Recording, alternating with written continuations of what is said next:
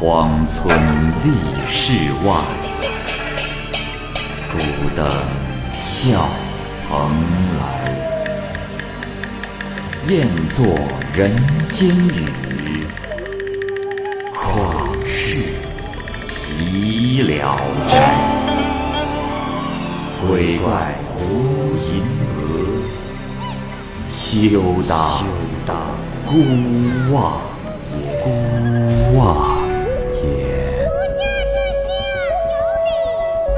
白话《聊斋故事》。《聊斋故事》之茶崖山洞。蚂蚁播讲。章丘有座茶崖山，山中有一个石洞，像一口深井，有数尺那么深。山北边的峭壁上有洞门，趴在山头上，可以望到这口像井一样的山洞。附近的村庄里啊，有几个人在重阳节这天就登山来到洞口旁。他们一边喝酒，一边商量到洞里去看一看。三个人带着灯，由别人啊用绳索把他们放下去。洞里面又高又宽敞，就像人们平时居住的高大的房屋。可是呢，没走几步，里边就稍稍的狭窄起来。又走不多远，就忽然到了底。这底部啊，有一个小洞，人呢必须像蛇一样的爬行才能进去。用灯一照，这里边是黑漆漆的，深不可测。这时，两个人胆怯了，不肯再向前走了。另一个人夺过灯，耻笑了他们几句，自己很勇敢的向洞里钻进去。幸亏呢。这洞里狭窄的地段，也就像一堵墙那么厚。爬过去以后呢，里面就又变得高大宽敞起来。这人就立起身来，继续向前走。忽然，头顶上的怪石是参差耸立，摇摇欲坠；两旁石壁突兀不平，像寺庙中的雕塑，都成为鸟兽人鬼的形状。鸟像能够飞动，兽像能够奔跑。人有坐相的，有站相的，鬼怪显得是十分愤怒的样子。里头啊，真是千奇百怪，无所不有。总的来说呢，是丑恶的多，美丽的少。这个人心里非常的害怕。但好在啊，里面的道路是十分的平坦，没有多少坑坑洼洼。他试着向前走了几百步，只见西边的石壁上。还有一件石屋，门的左侧啊，有一个石头雕成的鬼怪，面朝着他，瞪着眼睛，张着簸箕般的大口，长舌獠牙，是异常的狰狞。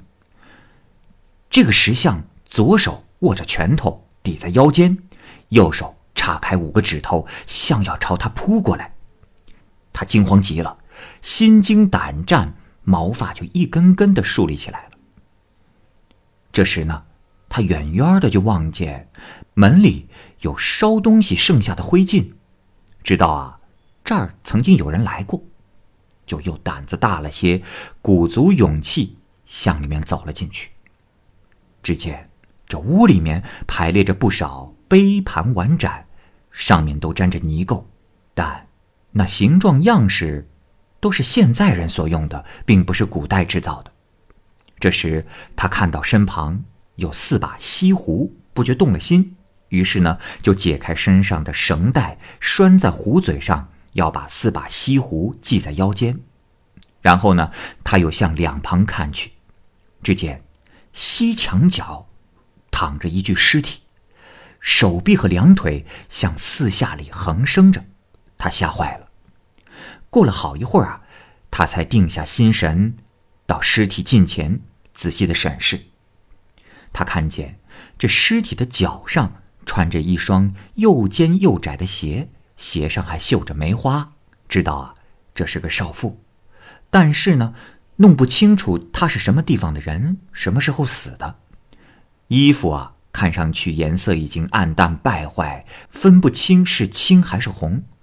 头发乱蓬蓬的，好似一筐乱丝，粘在了骷髅上。眼睛、鼻孔也只剩下了几个洞，下面又有两排像瓜子一样的白骨头，尖尖的，想来这地方是嘴。他心想，这少妇的头上一定会有金银珠宝首饰。于是呢，他就把灯贴近少妇的脑顶。但是，忽然之间，好像有人向灯吹了一口气，那灯的火焰立时就摇晃起来，颜色也暗淡下去。少妇衣服一掀一掀的，似乎是有所举动。他又一次感到异常的害怕恐惧，手一发抖，这灯一下子就灭了。他呀，惊慌失措，照着记忆中的路拔腿飞跑，也不敢用手去碰两旁的石壁，恐怕摸着神鬼的东西。可是刚跑了两步，这头就撞在了石壁上，摔倒了。他呢，又马上爬了起来。觉得下巴和脸腮是又湿又冷，知道是撞破流血了，但是也并不觉得疼，更不敢呻吟。他是一路小跑，一口气就跑到了那个小洞的洞口，准备趴下身子钻出去。正在这时，就好像有人从后面抓住了他的头发，他吓得就昏死了过去。洞口上的人们坐着等了多时，还是看不见他回来。不觉得惊疑起来，于是呢，就又用绳索送下去两个人。二人来到小洞，探看了一番，只见他的头发粘在石头上，血滋滋的，身体已经有些僵硬了。这两个人是大惊失色，赶紧把身子抽回，也不敢再往里钻了，只好坐在原地发愁叹息。就这样，又过了一会儿，上边又派下两个人来。其中一个人呢是有些胆量的，这才钻过了小洞，把那个人给拉了出来。随后呢，又把他送到了洞顶，放在山坡上，是过了好半天才醒过来。醒后，他为大家详详细细的讲述了洞中的情景，但是啊，还是有些后悔自己没能一直走到尽头。他猜想，如果能走到尽头。一定会有更加离奇古怪的情景。章丘的县令听说了这件事后，就用泥土石块把洞口给封住了，从此人们就不能再进入洞口。康熙二十六七年间，杨母峪南边有一座石崖崩塌，出现了一个洞，从外边朝里看。里边的钟乳石是密密麻麻的排列，像竹笋，可是里面又深又险，没人敢进去。忽然来了一个道士，自称是钟离的弟子，说是老师派他先来清扫洞府。于是当地的老百姓就给了他灯火，道士带着灯火进洞，可是，一下子就掉在了石笋上，肚子被笋尖穿透而死。有人去报告了县令，县令命令把洞封上。洞里一定有奇妙的境界，可是道士已经死了，没有人能说出洞里的情景。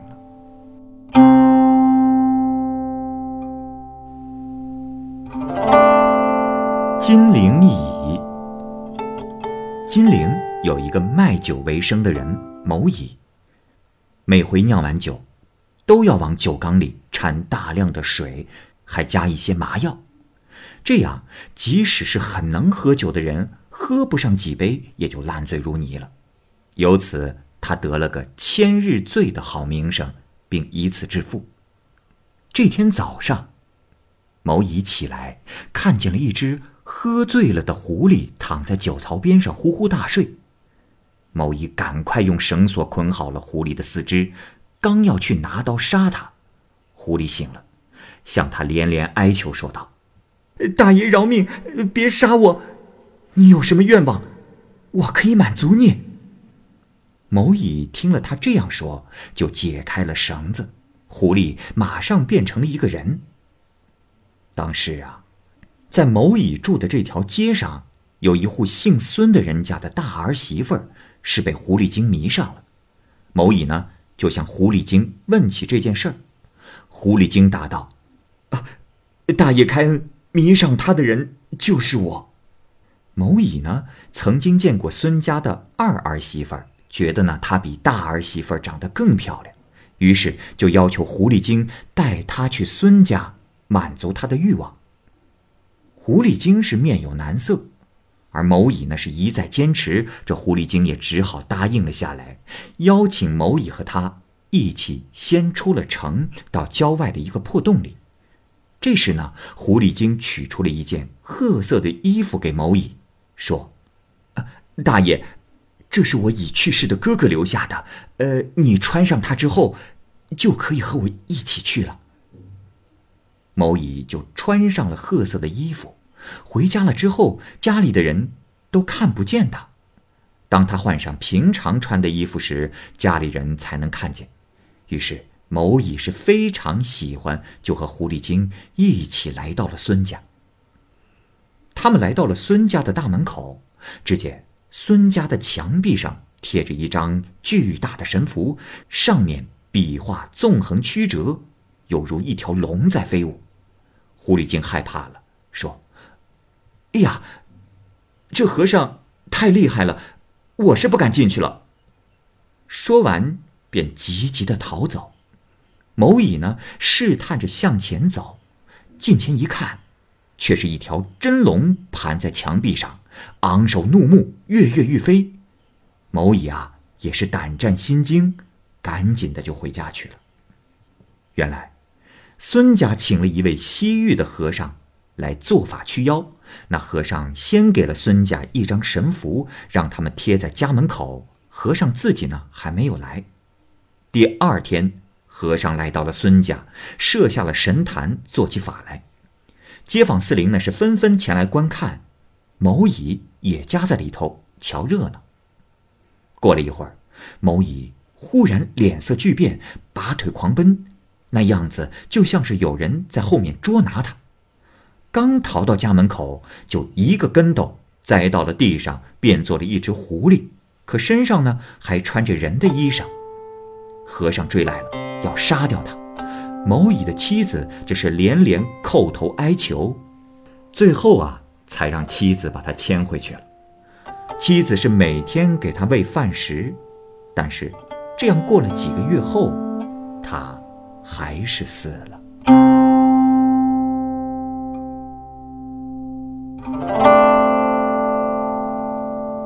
农妇。淄川城西的磁窑坞啊，有一个农家妇女，身体健壮，胆量过人，像男子一样，常常呢在乡里为人排忧解难。她和丈夫啊不住在同一个县里，丈夫住在高院，离淄川呢有一百多里地，偶尔来回一次，住两天就走。农妇呢，在盐山和淄川两地之间奔走，以贩卖陶器为生。有剩余的钱呀，便施舍给街头巷尾的乞丐。这天晚上，他正和邻居家的妇女闲谈，忽然站起身来说：“哎呀，我的肚子有些痛，哎，想来是小娃要离身了。”说罢，便回去了。第二天早上。林家妇女去探望他，正巧碰见他肩上扛着两个酿酒用的大瓮，从外面回来，刚要进门于是呢，林父就随他进了屋。只见床上躺着一个用包袱紧紧包裹的婴儿。林父大惊，问过之后才知道，这妇人啊，昨天晚上已经分娩，现在啊，就开始负重，在外奔波百里了。农妇以前和村北尼姑庵里的一个尼姑很要好，曾经结拜为姐妹。后来呢，听说了尼姑有些丑行，是非常的生气，操起木棍就要去痛打尼姑。大家是苦苦的劝解，最后总算拦住了她，没有去。有一天，他在路上遇见了尼姑，冷不防上去啊，就给了尼姑几个耳光。尼姑被打得莫名其妙，问你。你为什么打我？农妇呢？仍然不说话，就又举起拳头，拿起石子砸他。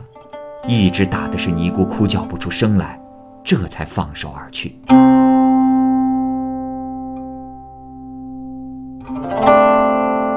郭安，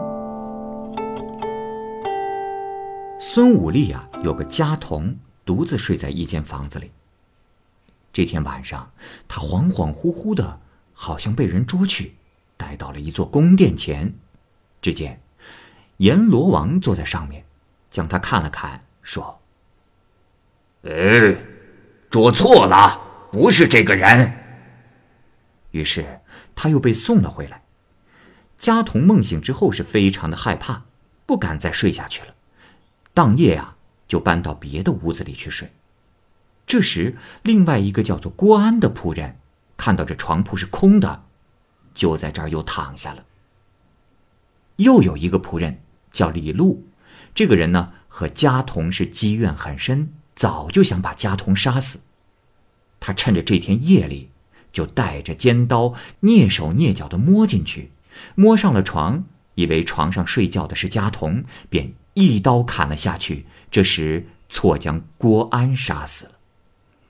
第二天，大家发现了郭安的尸体，就赶快去告诉了郭安的父亲。郭安的父亲呢，就到衙门里去投状，要县令明断。当时一个叫做陈其善的人做县令，对这个案子呢，并不是十分的在意。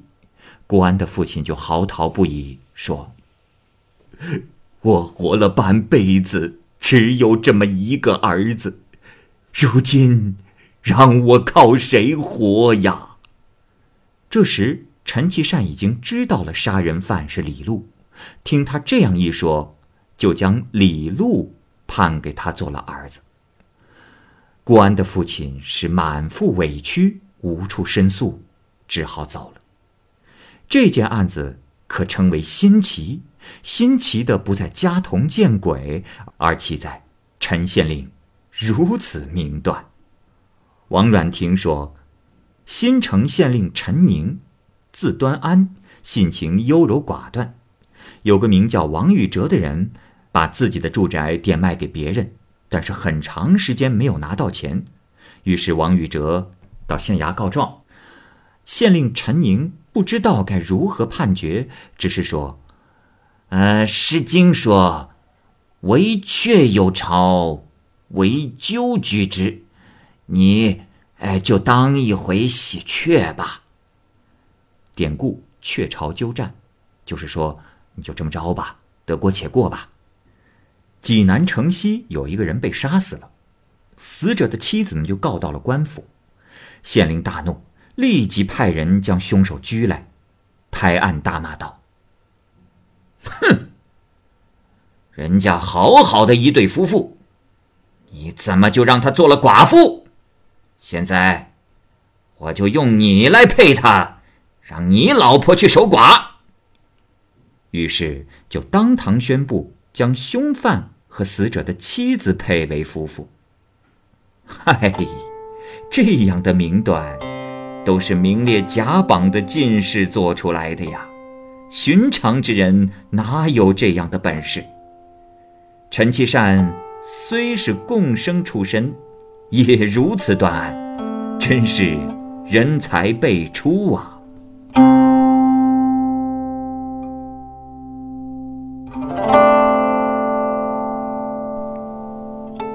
杨大红，